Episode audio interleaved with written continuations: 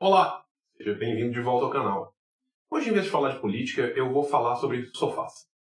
Em 1950, os Estados Unidos começou a ter um problema muito sério, que era o chamado Baby Boom explosão de bebês. O que isso significa? Significa que o jovem estava fazendo muito sexo e estavam nascendo muitos bebês. Os Estados Unidos era um país brutalmente conservador, ainda é, e tomou a decisão mais sábia possível para acabar com esse problema. E tirou o sofá da sala. É literalmente isso. Foram feitas várias campanhas nos Estados Unidos inteiro para que as pessoas removessem os sofás das suas salas, porque era nos sofás que os jovens iam transar e o sofá era confortável.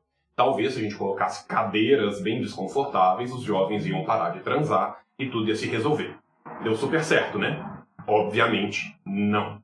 Qual é o problema com essa solução? Essa é uma solução que não ataca a raiz do problema. Essa é uma solução que é um paliativo idiota que não serve para nada. O que a gente está vendo hoje no Brasil com as novas políticas do governo Bolsonaro é tirar o sofá da sala. Não adianta eu falar que eu vou tirar a educação sexual da escola e eu não dar educação nenhuma para os jovens e depois eles terem um rio de bebês, terem DST, serem estuprados.